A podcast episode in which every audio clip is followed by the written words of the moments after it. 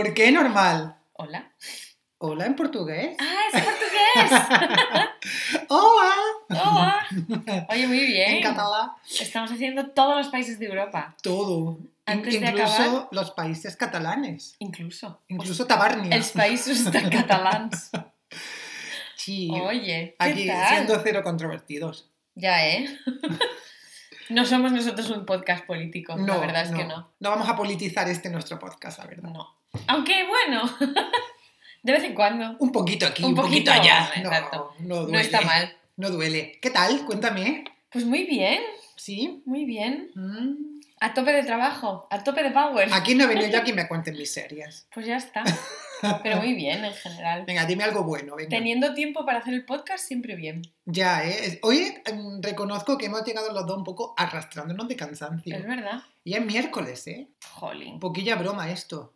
Normalmente es verdad que muchas semanas grabamos los jueves, pero cuando grabamos un día que no es el jueves, suele ser mala señal. Suele ser mala señal, suele ser que llevamos una semana un poquillo más descolocada. Sí. Y, y es falta de, no, no falta de organización, sino falta de tiempo. Más que otra cosa, sí. Sí, es verdad. Pero normalmente cuando podemos grabar es buena señal. Es señal de que nos hemos ganado el jornal por ese día y hacemos esto mm, por afición, porque desde luego los sponsorships no nos están lloviendo. Ya, bueno, en mi caso es señal de que si no vengo, Ana me corta el cuello. Entonces, Anda. es verdad. Me tiene Hombre, explotada viva. como tiene que ser. Me tienes explotado. No, no tengo un día de descanso en mi semana. Ah, Es que dedico cada día 24-7 al podcast. sí, y a mí esto no me está rindiendo. Pues no sé yo, no se, no se nota, no, se no, nota. no, no. Le dedico poco tiempo para el éxito que estamos teniendo. la verdad. En nuestro gráfico dedicación éxito. Uy, hace muchísimo tiempo que no me meto a ver cuánta gente nos escucha, ¿eh? Ah, yo hace poco. Sí, y bueno, no vamos aquí a desvelar No nuestro a- misterio, no, por no, favor. no, aquí eh, un buen cocinero no desvela su, su receta, ¿no? Así Hmm. que Pero sí, digamos que son más de dos y menos de mil así una horquilla, en una, Una horquilla, horquilla fácil de, manejar. Sí, sí. Anda. Pero bueno, hablando de que te corto el cuello, si ¡Uh! no haces Y es tus que tareas del Poca podcast. broma porque la gente no lo puede ver, pero hay aquí un cuchillo sobre la mesa. ¿eh? Sí. Y unas tijeras, que de hecho voy a hacer una cosa para que la gente vea que no miento. ¿Qué es esto? ¿Prueba de vida? es una prueba de vida totalmente. Aunque digo que reconozco que son tijeras como de plastilina. Pero Sí, son- cortan, ¿eh? Hombre. cortan. No sé, nos vamos a probar. Ya veo que estás introduciendo el tema que nos ocupa. El tema lo has introducido tú dejando un cuchillo y unas tijeras encima de la mesa. Bueno, el cuchillo, el cuchillo es mentira. El cuchillo es mentira. Pero, pero me gusta que tampoco te ha parecido totalmente surrealista que hubiese un cuchillo aquí. No, pensaba realmente que a lo mejor estaba por aquí porque íbamos a comer algo. Ah, no, eso sí.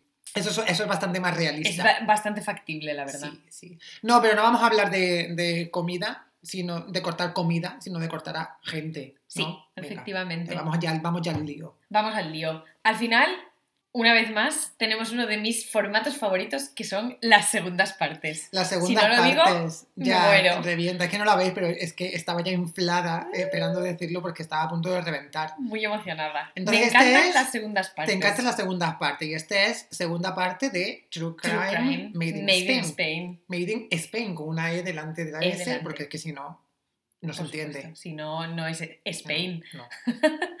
Así que vamos a empezar situándonos un poco en el true crime de, de este nuestro país.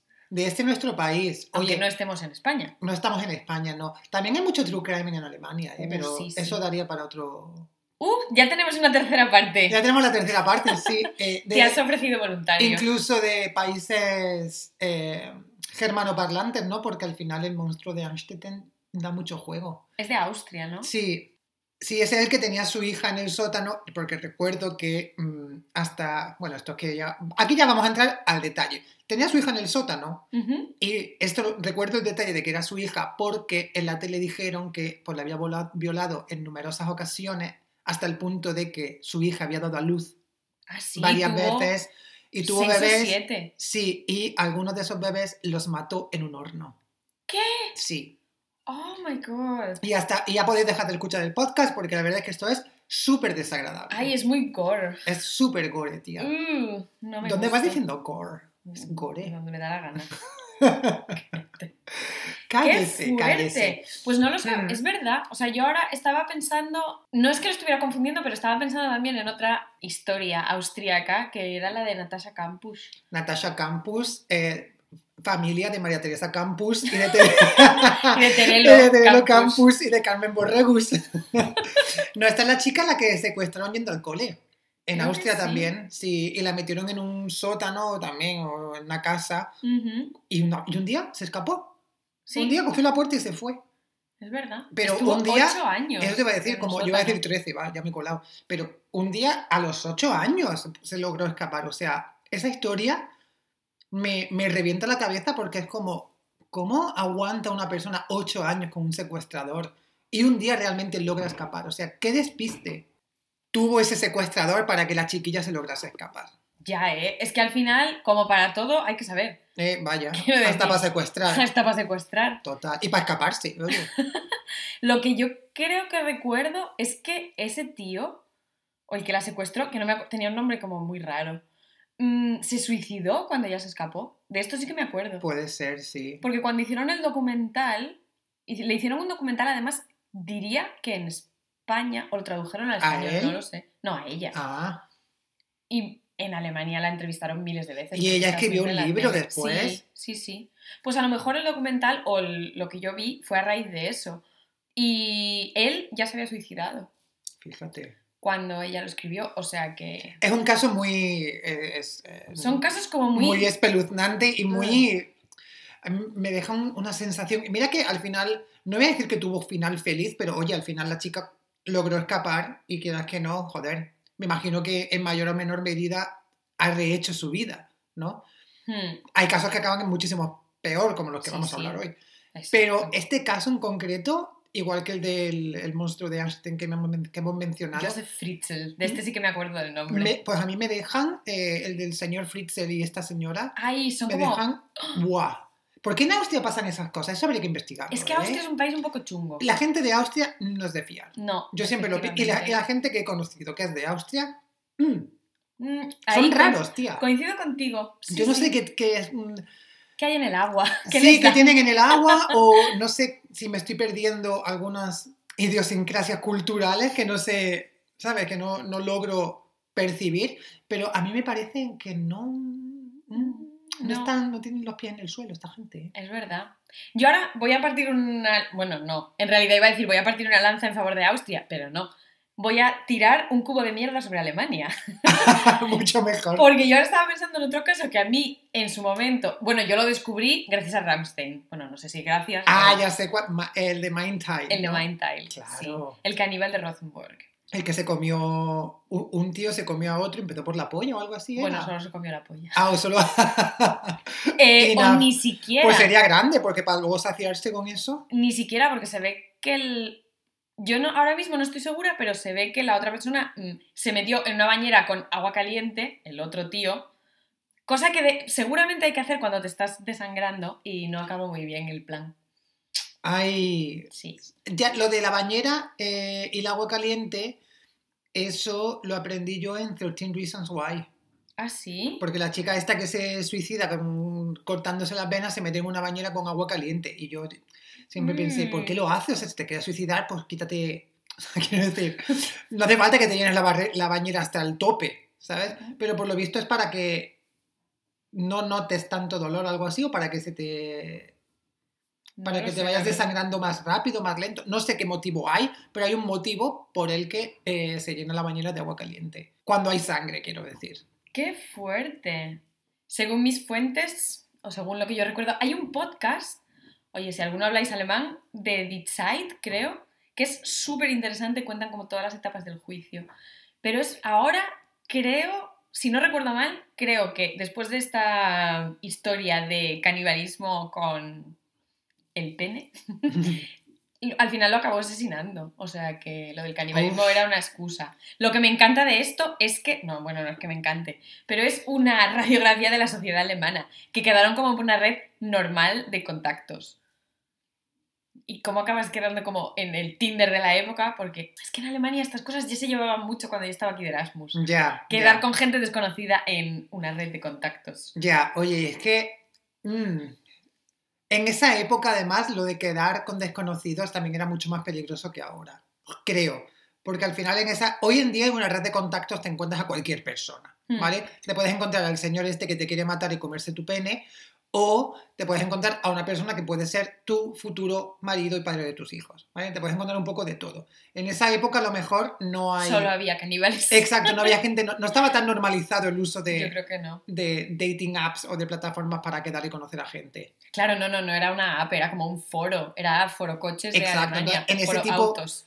Entonces, bueno, en ese tipo de plataformas solamente había raros Sí. y psicópatas como este señor. Porque es que al final, bueno, aquí creo que hubo como mucho debate social en el que si de verdad era un psicópata o cuál era el rol de la víctima, porque él accedió al- a participar en todos los juegos de canibalismo. De hecho, ya se, habían, ya se habían visto antes. Esto lo recuerdo yo del juicio. Porque lo utilizaron como. lo intentaron utilizar como atenuante. Diciendo, ah, pero si ya se habían visto otro fin de semana o el fin de semana de antes o algo así, ya habían quedado y como que dio su consentimiento a participar en, en esas movidas. Ya, qué, qué fuerte cada vez que hay una historia así de, de canibalismo, a mí me, me parece fascinante cómo una persona puede llegar al punto de comerse una parte de otra persona. O sea, es que ¿en qué momento?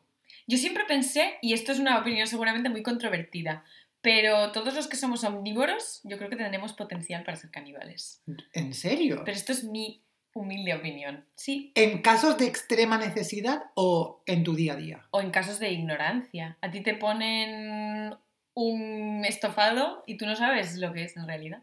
Por supuesto, en casos de ignorancia también me puedo comer una mierda, quiero decir. No, no necesariamente un Sí, trozo sí. De, de persona. Si no pero lo en sé, casos de extrema necesidad, estaba pensando así. en claro, si no lo sé y me pones un estofado pensando que es de ternera y hay un brazo, oye, pues no lo sabía, ¿no? Seguramente no ¡Mea te... culpa! Me da culpa, seguramente no te el sabor y la textura.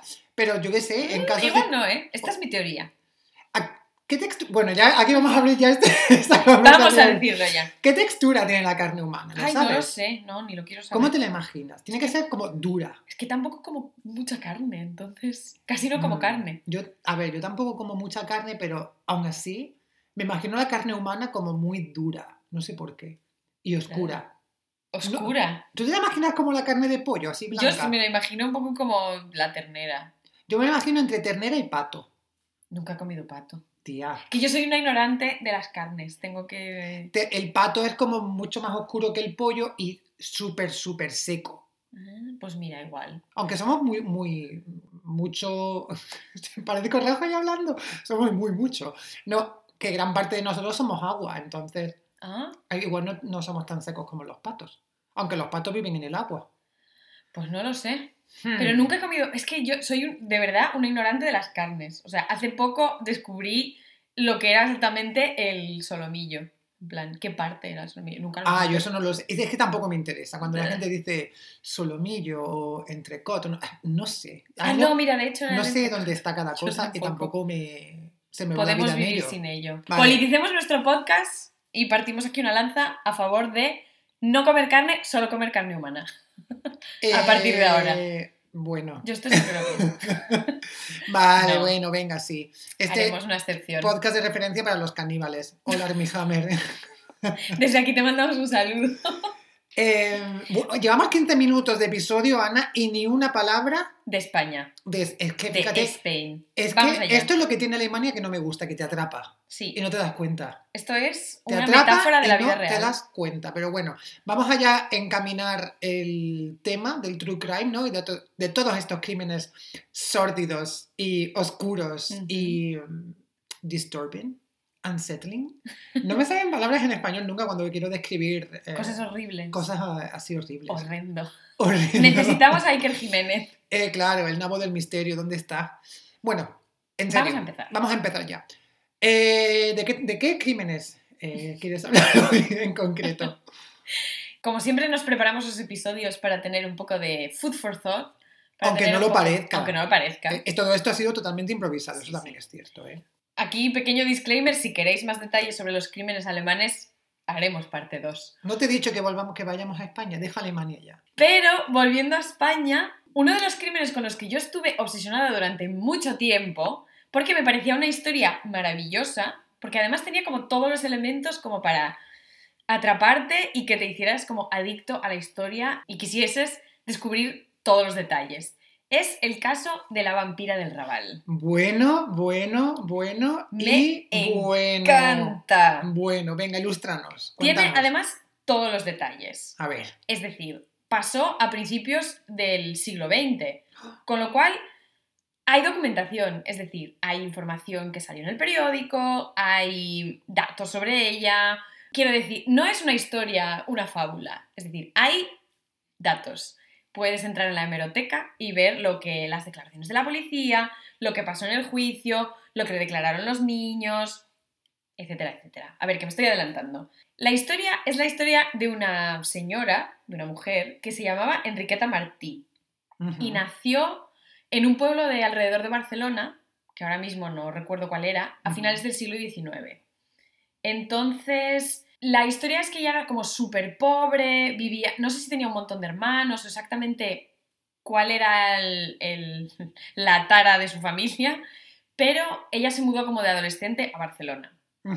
Claro, una mujer soltera, un poco promiscua, Y en esa época y en también. esa época, claro, tenía como todos los, los elementos como para convertirse en un poco la, la bruja en ese momento. Ajá. Pero lo que se comentaba o lo que aparece en, los libros, en tanto de la época como en las reinterpretaciones que se hicieron después, es que ella por el día mendigaba, pero por la noche eh, hacía, era como prostituta de lujo. Es decir, tenía como ropas súper caras, la veían en los sitios como el liceo, el casino, no sé qué, siempre acompañada con gente de la alta sociedad, pero por el día era, en plan, ejercía la mendicidad por la calle. Entonces es como que se caracterizaba de mendiga por el día porque no la reconocía nadie. Claro, yo creo que la gente, a lo mejor, como eran dos estratos sociales en esa época también que no se juntaban en ningún caso, pues a lo mejor el que la iba, el que la veía en el liceo no iba a pasear por la Barceloneta o por el Raval. Vale. O a lo mejor es verdad que ella podría elegir las áreas en las que ejercía la mendicidad para, la mendicidad tan para alejarse de, bueno, de, de los círculos con los que luego socializaba por la noche. Sí, porque además se ve que todo el tema de, de cuando... No está muy claro si ella era prostituta, pero yo creo que sí, también por la información que aparece, pero como que estaba por el puerto. Entonces, claro, la gente pues, no se iba a, a- seguramente a personar por allí a ver qué pasaba. Y esto pasa a la vez que en Barcelona hay como una ola de desapariciones y secuestros de niños. Uh. Entonces, claro, tú, por supuesto, yo hice mi trabajo de hemeroteca hace años ya cuando empecé a des- cuando descubrí esta historia por primera vez. La descubrí además porque hubo un libro súper interesante que como desmitificaba la figura de, de Enriqueta, pero me estoy adelantando otra vez. La ola de desapariciones de niños, claro, sobre todo eran niños un poco como de la alta sociedad, ¿no? En plan, clase media en ese momento, finales del siglo XIX, 1905 o 6, una cosa así. Mm, No, tampoco era lo, de lo que más había en ese momento. Y claro, desaparecían los niños y no se sabía qué pasaba. Uy, uy, uy, uy, uy. Entonces, pues eso, hay pues anuncios de niño perdido, anuncios de tales padres buscan a tal niño. Y a la vez tienes a Enriqueta en yo me lo imagino un poco como Ice White Shut, en fiestas así como de lo máximo y luego siendo mendiga por el día, que es como... hmm. Y como que la gente empezó un poco a sospechar de que había una conexión que no estaban entendiendo. Qué fuerte, oye. Y alguien debió darle el soplo a la, plo- a la policía de que sospechaban de ella o de que ella tenía algo que ver con una red de prostitución que quizá tenía algo que ver con las desapariciones de los niños. Es decir, connecting the dots. Y la policía fue a su casa, cosa que me encanta, porque la casa es en la calle Joaquín Costa, Uy, además en So, esa calle, bueno, vive- pleno centro de Barcelona. vivía un amigo mío y vive un amigo Y vive tuyo. un amigo nuestro, sí, sí, sí. Yo solo, mi único sueño es que el piso de mi amigo sea Ese. el piso en el que vivía Sería ella. ideal, al menos el edificio, tío. Sería lo más. ¿No, sa- ¿No tiene datos del edificio de la vampira del Raval? No, porque la calle no se llamaba en ese momento Joaquín Costa, creo. Ah. Entonces, no Habrá sé que qué edificio hacer es. una visita al catastro de Barcelona para... Me encantaría. y llevarnos a Gloria Serra para que nos ayude. Jo, pues sería súper guay. No sé exactamente a qué altura era de Joaquín Costa, pero vamos, cuando la policía fue a mm, investigar en el edificio o en el piso, se encontraron allí a dos niños. Y casualmente, a dos niñas, de hecho. Una de ellas era una niña que estaba en busca y captura, iba a decir, pero no, la estaban buscando. Ah, que que había estaba desaparecido. perdida. Sí, se llamaba Teresita Guitart. Me acuerdo de Ay, esto. pobre, ¿cómo Y la otra? Bueno, lo que los niños de esa época, por lo visto, se llamaban todos Angelito, Pepito, Juanito. Claro, luego les cambiaban el nombre en el DNI cuando se hacían mayores, ¿no? Claro. Ah. Tenían dos DNIs, el DNI de niño El- pequeño claro, el, y el DNI de el adulto. mini DNI No, y el DNI. maxi DNI. Ay, Pues pobre ahí estaba la niña. Pero bueno, la rescataron, ¿no? Sí, la rescató la policía y luego había otra niña que esta ya es la historia truculenta. Teresita, oye, se salvó. La encontraron ahí en el piso y le preguntaron, ¿qué pasó, Teresita? ¿Por qué estás aquí? Y ella está, de hecho, en el periódico, en los periódicos de ese momento, eh, salen las declaraciones de ella, de la niña. Bueno, me imagino que un poco fabuladas también. Pero la niña dijo como que sí, vino una mujer vestida de mendiga y me dijo, vente conmigo que te voy a dar caramelos, tal y cual. Y se alejó como de su madre y ya está. Qué Lo fuerte, siguiente que ¿eh? recuerda es despertarse en una casa que no era la suya. ¿Y a, y a esas dos niñas no les hizo nada? Pues a Teresita, como decía, no. La historia de la otra niña, que se llama Angelita, es un poco más creepy. Porque a Angelita le preguntaron, ¿y tú ese nombre, la de dónde vienes? Angelita. Angelita. Angelita es una señora de mi pueblo. Que tiene una hermana que se llama Tita, que nunca supe de qué nombre era. Teresita. Lo miedo. mismo, Acabo de tener como lo miedo. mismo la conexión, ¿eh? Eh, Bueno, ¿qué le pasaba a Angelita? Cuéntanos. La historia de Angelita es un poco como más creepy, porque a ella le preguntaron, ¿tú de dónde sales? Quiero decir, ¿dónde están tus padres? ¿Tú por qué estás aquí? Y ella dijo, a mí Enriqueta me dice que es mi mamá. Yo soy su hija. Pero, bueno, ella me llama normalmente Felicidad. Y es como, pero vamos a ver, ¿tú de dónde sales? Y la niña como que contaba una historia un poco extraña, en plan de que sí, que ella se acordaba un poco de que tenía una madre que no era Enriqueta, pero que, bueno, que Enriqueta podía cuidar de ella y en realidad era como su hija. Tío. La historia que contó Enriqueta era algo así como que su hermano había tenido, o su hermana, no lo sé, había tenido una hija fuera de un matrimonio o algo así, no se quisieron hacer cargo de ella y ella la estaba cuidando, con que no era su hija biológica, pero era su sobrina. Bueno, Pero lo de cambiarme el nombre... mm, teniendo en cuenta el criminal record de la vampira del Raval, me creo bastante poco su versión de los hechos, la verdad. Totalmente. Y yo creo que Angelita era una pobre niña secuestrada y drogada que, tenía vagos recuerdos de su anterior familia. Pero ahora te voy a dar otro dato que ya te va a dejar ¿También de Angelita? petrificado. Sí. Porque Angelita llevaba mucho más tiempo viviendo con Enriqueta, claro, años. Mucho más tiempo viviendo con Enriqueta que Teresita, que llevaba allí nada, una semana o dos, o un mes, no lo sé, esto me lo estoy inventando. Pero lo que dijo Angelita es que, bueno, Teresita no es la primera niña que vivió aquí conmigo.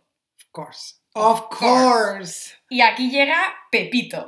Bueno, bueno, bueno. Es que los no- el que les puso los nombres, de verdad. A lo mejor son seudónimos, no se llamaban así.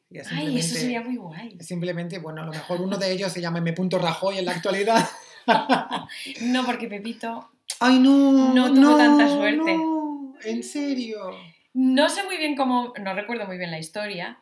Pero según Angelita, había un niño que había vivido allí una época que se llamaba Pepito, pero que ella vio como que Enriqueta lo atacaba. Esto no me veis, pero estoy haciendo así como el, el signo de las comillas.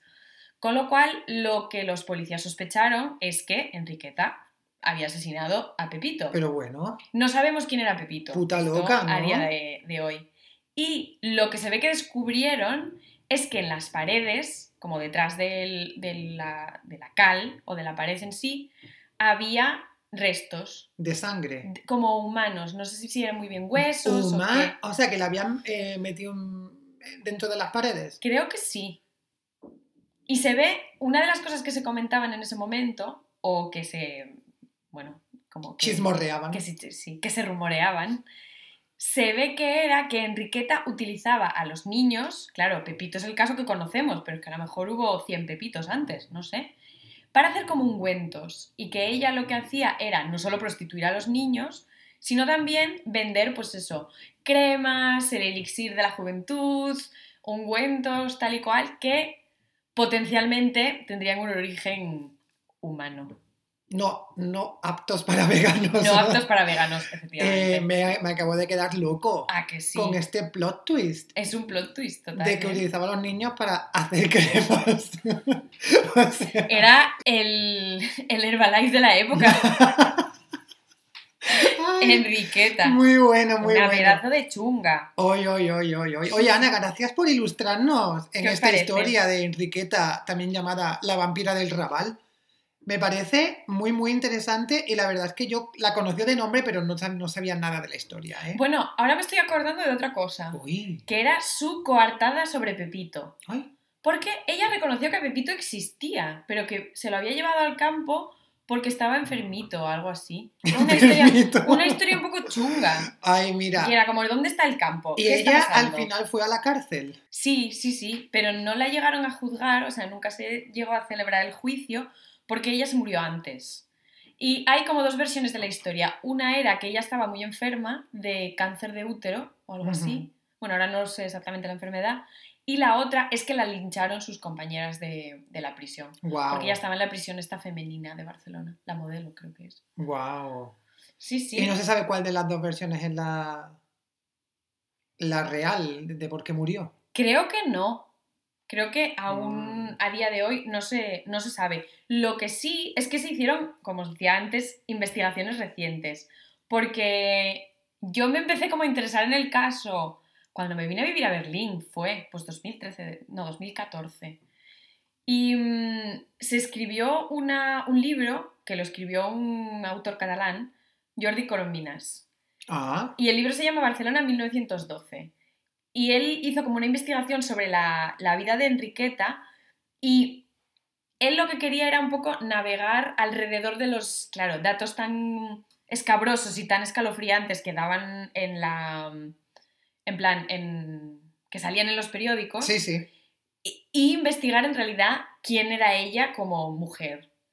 Entonces, por lo visto, muchos cronistas en, en ese momento sobre todo cuando se empezó a publicar información sobre ella, se descubrió que ella había perdido que ella había perdido un hijo de muy muy joven. Te iba a decir, es que fíjate que muchos de estos casos luego cuando te pones a investigar, bueno, cuando la gente se pone a mm. investigar, yo tampoco investigo nada, el, eh, el motivo siempre radica en algún trauma, ¿sabes? Que hmm. está muy estrechamente relacionado con el objeto del crimen, en este caso eran niños.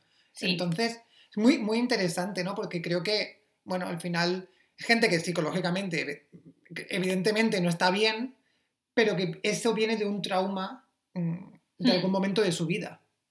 Pues sí, sí, totalmente, porque se ve que un poco la teoría de, de, este autor es que ella no estaba relacionada con todo el tema de la alta sociedad, ni los ungüentos, ni triturar huesos, ni nada. Ella estaba traumatizada por la muerte del bebé, porque además ella había tenido como siempre una historia de on and off con un artista, con un pintor o algo así, que estaban juntos y lo dejaban y estaban juntos y lo dejaban, tuvieron un hijo, se murió, en plan una historia como muy turbia. Mm. Y claro, él lo que defendía era que sí, ella estaba obsesionada con los niños y los secuestraba y los quería como hacer pasar por sus hijos era además una persona de, cuya infancia pues, había sido súper pobre, había pasado mucha hambre, seguramente alguno de los, sus hermanos tampoco había llegado a la vida adulta, un poco como una vida muy traumática en una ciudad a principios del siglo XX. Ya, ya. Que Barcelona tenía que ser tela. Vaya, o sea, tenía que ser una ciudad de mafia, criminalidad, de todo. Además, para una mujer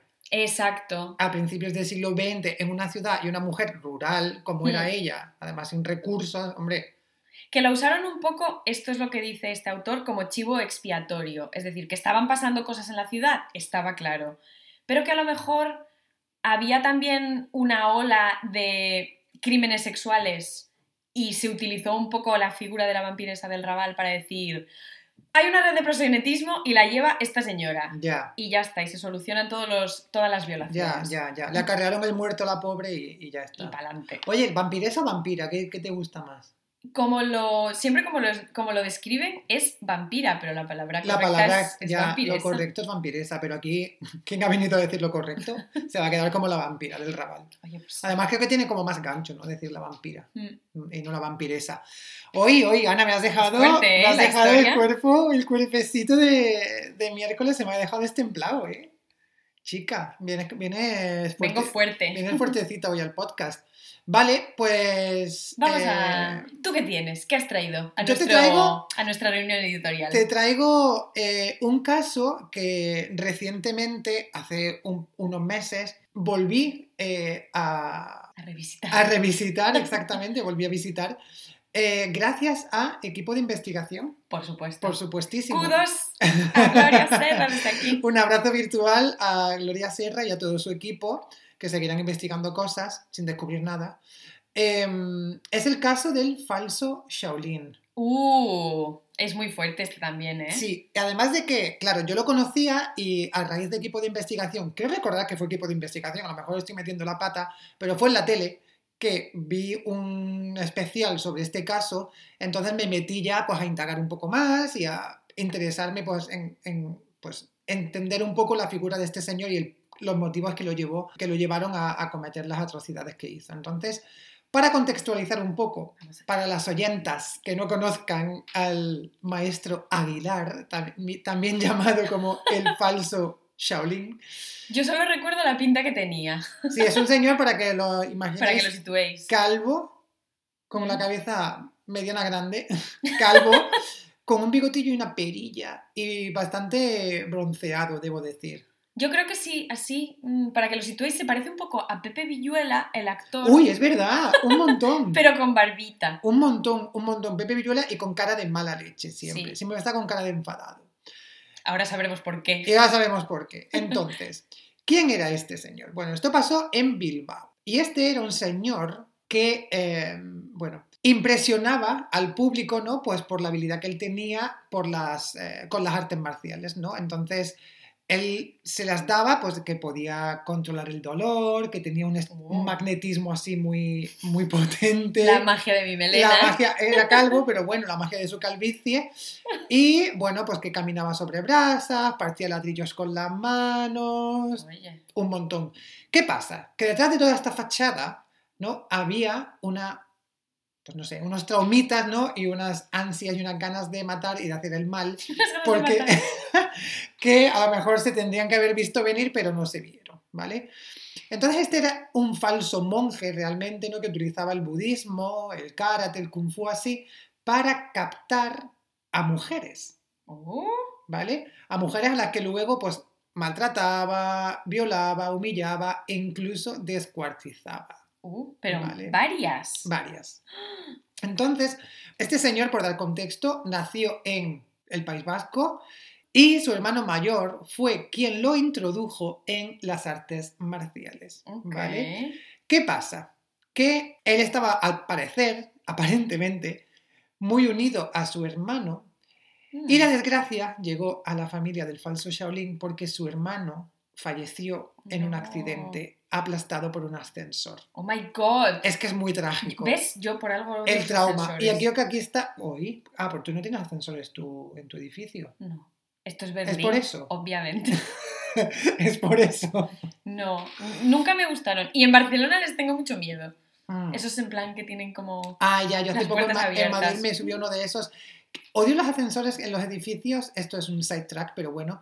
Que llevan cristales y que vas subiendo y vas viendo Y la escalera. viendo. No, me da no, mucho mal rollo de que te vaya a salir el falso Shaolin ahí en, un- en una planta y te vaya a pegar un boca en el brazo. Mm. Entonces, volviendo a este señor, bueno, su hermano falleció y tal, y ahí fue cuando a él se le fue un poquito más la cabeza y ya se fue a China, donde vivió un tiempo, y claro, lo convirtió en un, como él se llamaba, guerrero milenario, ¿vale? Entonces, eh, que estos son los llamados monjes Shaolin, ¿vale? Que es una tribu de monjes, no sé cómo se llama, pero bueno, eh, pues una red de monjes que practican artes marciales y qué tal, ¿no? Y que tienen pues una larga historia de, pues eso, de practicar ciertas técnicas de fuerza, ¿no? Y de resistencia a través del cuerpo, ¿vale? Al volver de China, la que estuvo pues un tiempo, fundó un gimnasio en Bilbao y ahí fue donde, pues, eh, impartía clases de kung fu, de artes marciales y tal. Él incluso cambió su aspecto, fue modi- modificando su aspecto, pues iba rapado, con la perilla, tal, y parecía realmente un guerrero chino. O Filemón. ¿sabes? O Filemón o Pepe Villuela. Fíjate eh, que fue hasta campeón del mundo varias ocasiones en artes marciales, que esto es una cosa muy ¿Pero en serio o lo fingió? No, no era como... El rey del cachopo. Ah, yo estaba pensando más en eh, José Luis Moreno, que era campeón de patinaje Ah, sobre hielo, artístico, artístico. Es verdad. Eh, sin él ser nada de eso, claro. Exacto. Del rey del cachopo hablaremos ahora. Ahora hablaremos también. No, este, este no sé si lo fingió o no, creo que no, eh, pero que vamos, que lo que quería decir es que lo entrevistaron en varias ocasiones en televisión nacional, Sardá, Pepe Navarro, Punset, ¿sabes? ¡Qué fuerte! Es que fue a la Punset. tele. Sí, sí, sí, sí. Qué Sí. fuerte. Bueno, pues este señor, al final, lo que está, eh, volviendo ya al, al- al lado oscuro, ¿no? Eh, pues eso, a través de, estas- de estas técnicas, de su gimnasio, atraía, captaba a mujeres a las que en- llegaba a torturar, ¿no? A violar y a matar.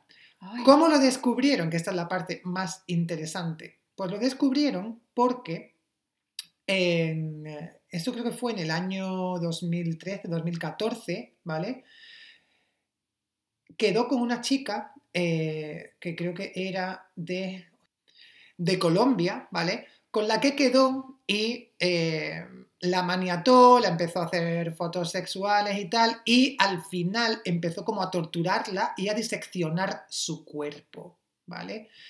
Lo más Pero turbio... espera, espera, espera un Dime, momento. dime, Ellos dime. habían quedado de mutuo acuerdo. Sí, ellos habían quedado de mutuo acuerdo. ¿vale? ¿Qué pasa? Que la diseccionó y tal y fue escondiendo como partes del cadáver, algunos en el gimnasio, otros en su casa, quemó otras partes en otro sitio, como que fue dejándolo por varios sitios, ¿vale? A los ocho días de que pasara esto, volvió a quedar con otra chica, una chica de Nigeria, con la que quería seguir el mismo ri- ritual, ¿no? O sea, tuvo sexo con ella y luego empezó como a torturarla. Que si golpes, que si asfixia, que si no sé qué. La suerte que tuvo, eh, o la mala suerte que tuvo este señor fue que eh, Maureen, que es como se llamaba la chica esta de Nigeria, logró pedir ayuda. O sea, lo- ¡Qué logró salir de, de esto y pedir ayuda y una vecina la vio. Entonces llamó a la herchancha. Y la herchancha llegó, entonces ya pues lo detuvieron, eh, de- descubrieron que había en el gimnasio varias bolsas de restos humanos, armas, cuchillos, o sea, un montón de fotos sexuales, obscenas, con las víctimas, o sea, todo muy mal, muy mal, muy mal. Uh, Y la chica esta, Maureen, la chica de Nigeria, estuvo en coma dos días y la pobre al final murió a los dos oh. días. Pero fue ella la que dio la voz de alarma y gracias a ella fue que detuvieron a Alfonso Shaolin. ¿Y cómo descubrieron al resto de las víctimas? Pues porque las tenía escondidas, o sea, había restos humanos de varias personas, ¡Oh, no! escondidos por todo el gimnasio, en su casa ¡Qué también. horror! O sea, en, en varios sitios. Y al final eh, hubo un juicio y él reconoció los hechos. ¡Qué fuerte! Él dijo que eh, un día, mm, que esto es una cosa que me hace mucha gracia, que un día él eh, empe- se empezó como a notar más extraño también en su comportamiento porque dice que escaló 5.500 metros de altura, ¿vale? Y que sufrió como una especie de muerte inminente. Sí. Y que dice que desde ese día su cerebro iba como un poquito más lento y que tenía desconexiones. Pero un momento, ¿cómo va a escalar 5.000 metros de una vez Hombre, de una vez no, me imagino que sería en una... cuando fue a China? Claro, en, en algo, ¿vale? Entonces dice que, Porque en España no fue. que por eso eh, se había quedado un poquito tocado. A ver, esto Vale. me suena a mí un poco a cuento chino. Sí. Nunca mejor dicho. Y nunca mejor dicho, que luego él reconoció, como he dicho, todos los hechos. De hecho, estoy aquí leyendo, ¿vale? Que dice, el fiscal le preguntó, a, no quiero decir su nombre, ¿vale? Pero a esta chica por brazos, eh, por los brazos y la agredió hasta matarla? Y él dijo, sí. ¿Le dio patadas en el cuerpo? Sí, reconozco todo eso. ¿Diseccionó el cuerpo? Sí. Qué fuerte. En cuanto a la otra chica, ¿la agarró, la llevó hacia adentro y la ató por las muñecas y por el cuello? Sí. O sea, a todo dijo que sí. Dice que las golpeaba hasta matarla, básicamente. ¡Qué horror! Sí, sí, sí. Uf, pues otro misógino más de la vida. Otro misógino más de la vida, otro loco y bueno, por suerte pues lo, lo pudieron pillar, aunque la pena es pues eso, que, pues, que hubo víctimas y que la, pues la chica esto que, que tuvo la suerte, entre comillas, de poder dar la voz de alarma, pues al final No tuvo buen final. Qué mal. Sí. Ay. Jo. Pues vamos a. Hablando de. ¿Qué te has venido arriba, no? Ya estamos a tope de... Ya estamos a tope de, de equipo de investigación. Sí, sí. Yo creo que tenemos otros dos casos para hablar, que, y uno lo hemos tocado brevemente. Y este tampoco acabó bien para la víctima, Ah. pero por lo menos el tío tiene una sentencia de culpable, cosa que me parece muy bien. A tope de power, venga. Claro que sí. El rey del cachopo. Cachopo King. A mí es que esta historia también, desde que lo leí por primera vez en el periódico, fue como, ¿cómo? Porque además era un señor de Madrid. Claro, yo siendo de Asturias, cuando escuché que el rey del cachopo no era una persona asturiana, Sí. dije, ¿qué está pasando? A mí eso ya me olió mal.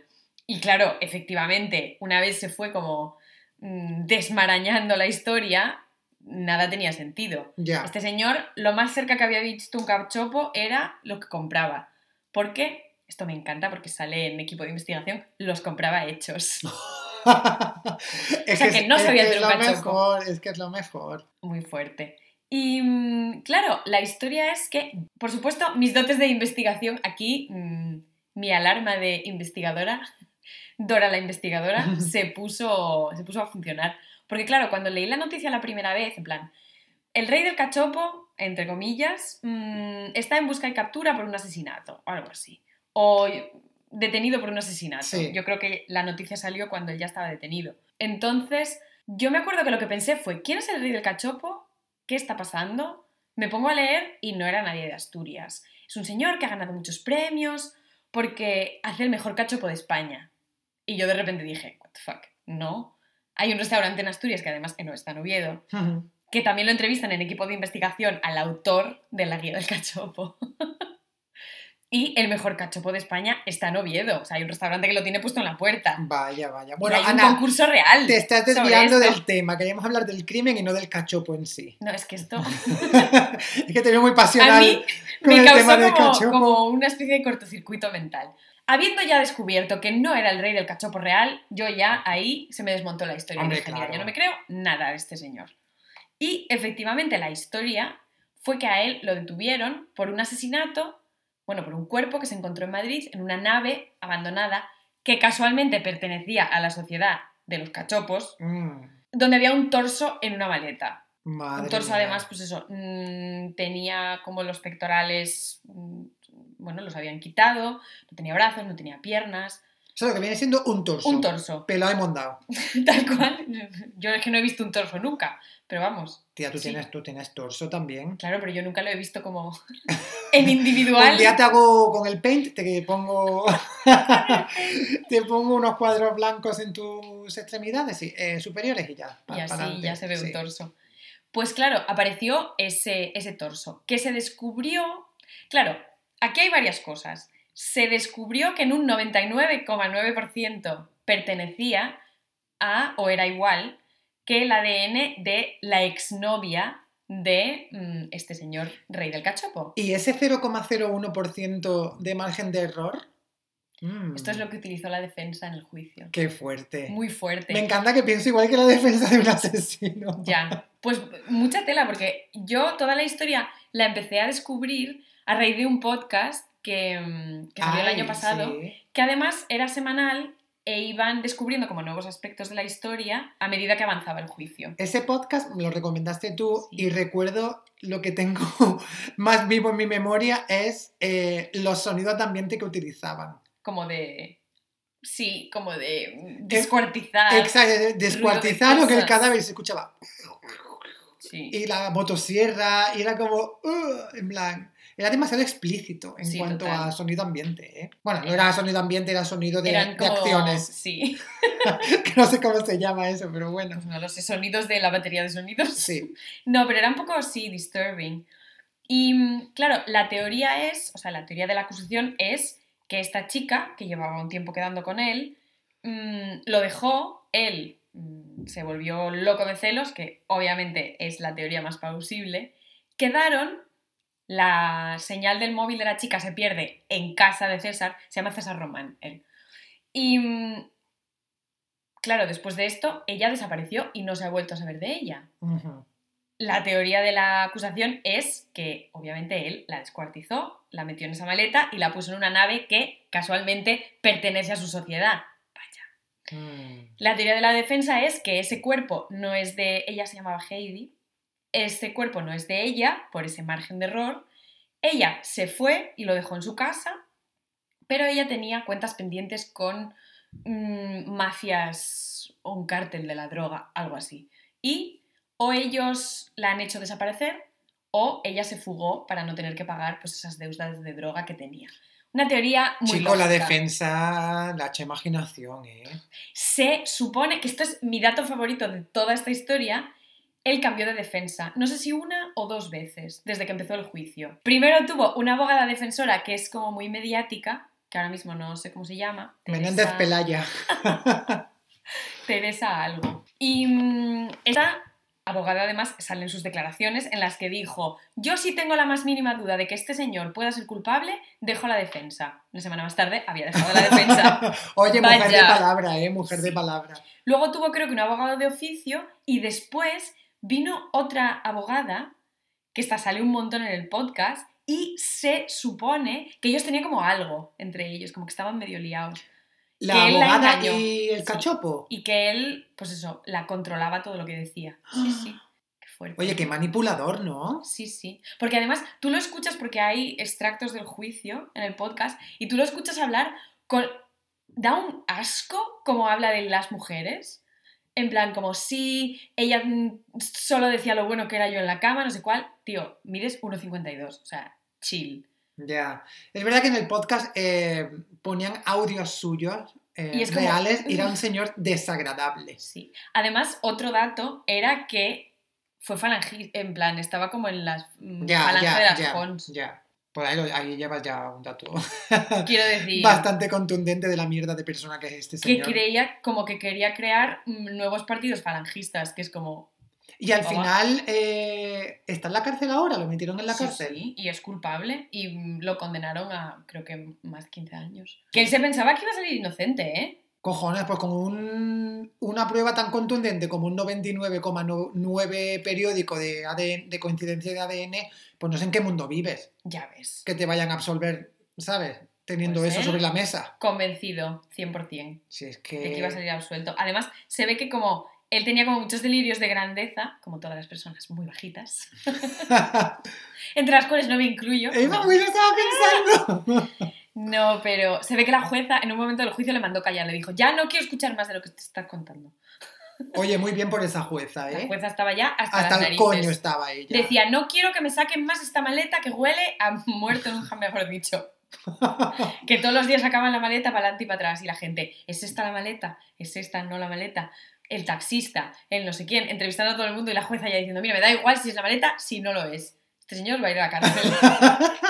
este señor bajito va a ir a la cárcel. Oye, muy bien. muy Final bien feliz, bueno, no feliz porque... No, final feliz para la justicia. Pero final justo. Final justo, muy Eso bien. sí.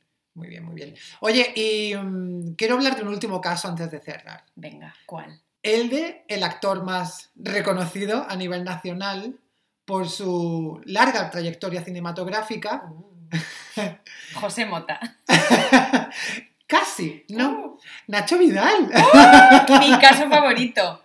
Estamos haciendo repaso de los mejores equipos de investigación. Total, ¿eh? Después de este podcast tenéis que poneros los cuatro. El caso Nacho Vidal, Es muy fuerte. el fotógrafo y la rana. Parece una fábula, ¿verdad? Sí, total. Parece el mago de Oz de los tiempos modernos. Es que este es muy hardcore también. Es muy ¿eh? fuerte este caso, sí, coincido. Sí, sí. Bueno. A ver, eh, la historia es, o la historia comienza con que un fotógrafo aficionado a las sustancias, digamos, quería dejar su adicción a la cocaína en un viaje, viaje, no me estáis viendo, pero estoy haciendo símbolo de las comillas, en un viaje probando el sapo bufo. Sí. Me encanta dejar una adicción con otra droga Otra que es más adictiva. Sí, sí. Que es que lo, eh, la sustancia esta que se saca del sapo bufo Mm. le llaman la molécula de Dios. Sí. Que es que por lo visto te mete un viaje. Es DMT, ¿no? Sí, es DMT, que se llama dimetiltriptamina. Joder, Uh. tía, vaya nombre. Bueno, dimetiltriptadina. DMT. DMT. Yo es que Sí. además, ¿en qué momento? Cuando tú te quieres tomar una sustancia, la molécula de Dios, dices, voy a que me la dé Nacho Vidal. Nacho Es que Vidal. vamos a ver. Entonces, ¿qué le pasó a Nachete? Pues que se le fue de la mano.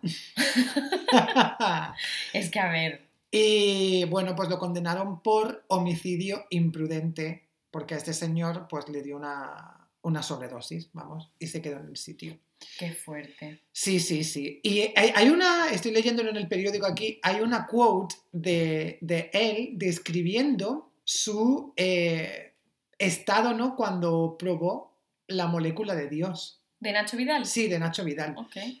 En sus propias palabras, y abro comillas, empecé a saltar, le pedí otra, quería saber lo que me había pasado. La segunda toma me hizo revolverme, me hizo morir, que mi alma se fuera de mi cuerpo, que explotara. Mi cuerpo se convirtió en luz, formaba parte del cielo, de las plantas, del suelo. Yo era el universo, el todo. Mi ángel de la guarda me salvó, y esto es lo mejor, en forma de sapo. Cierro comillas. Qué fuerte. Vamos a ver. Fin de la cita. Fin de la cita. O sea, Madre eh, mía, ¿qué, qué viaje te da esto para que tú veas tu salvación en forma de sapo? Menuda pedrada. Vaya.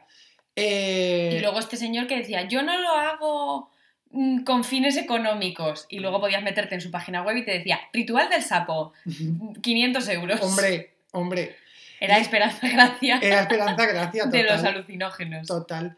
Entonces, fuerte. bueno, pues el, el chico este, eh, que trabajaba en una revista de moda o algo así, Mm. pues que fue a Nacho Vidal lo mismo, pues para pedirle consejo y guidance y sustancias. Y pues tuvo sobredosis y no recibió auxilio y por eso también fue condenado a homicidio imprudente. Qué fuerte. Eh. ¿Y está en la cárcel? Pues esto es una cosa que no estoy, de la que no estoy seguro, ¿eh? Qué fuerte. De la que no estoy seguro de si está en la cárcel o no. Vamos a hacer una quick, eh, voy a hacer una quick search Vale. y te lo confirmo ahora. Porque además voy a hacer minutos musicales mientras Vale. buscas si Nacho Vidal está en la cárcel, que yo diría que no, que no tiene que entrar todavía. Noticia de marzo de 2021 que dice Nacho Vidal podría recibir una condena de nueve años de cárcel por ser el director de un rito mortal con sapo bufo. Pero no hay nada, ¿eh? Yo creo que todavía no ha entrado en, como en vigor que tenga Sí. que entrar a la cárcel. Eh, las últimas noticias que hay son de marzo y es que podría recibir una condena de nueve años, o sea que Qué todavía fuerte. no, No se ha decidido. no se ha decidido, ¿no? Qué fuerte. Pues lo que a mí me impresionó mucho es que equipo de investigación consiguió parte de las cintas de la casa, del, como del circuito de televisión, de la casa de Nacho Vidal o de la casa donde estaban haciendo el ritual, que no sé si es lo mismo, pero eso que ellos se pusieron a recoger como para, mm, sí, llamaron a la policía o lo que sea, pero se pusieron a recoger como todas las cosas del ritual para decir, ay, bueno, es que como se droga tanto, le dio un chungo. ¿Qué? ¿En serio? sí, en plan que no lo ayudaron. Joder. Estaban ahí como con él viéndolo, Sí, eso es lo que he leído, que no, que no recibió auxilio, o sea que no lo... viéndolo ahogarse. Ya. Qué fuerte. Uy, fíjate, ¿eh? Pues, Ana, se me había quedado el cuerpo un poquillo cortado después Ay, de este sí. episodio, ¿eh? El próximo esperemos que sea un poquito más alegre. Seguro que sí. Seguro que hay fiesta. Sí. Aquí estamos dando, os estamos dando un hint. Unas pistas Unas pistillas. sobre lo que viene la semana que viene. Sí, bueno, yo creo que este lo vamos a dejar aquí porque ya bastante mierda hemos volcado Sí, eh, durante, eh, durante esta última hora encima de nuestra de nuestra audiencia. Sí. Así que nada, chicos, pues sed buenos, no cometáis ningún crimen y nada, ved mucho equipo de investigación, que eso siempre ayuda a no dormir. Sí. Muy bien. Chao. Adiós.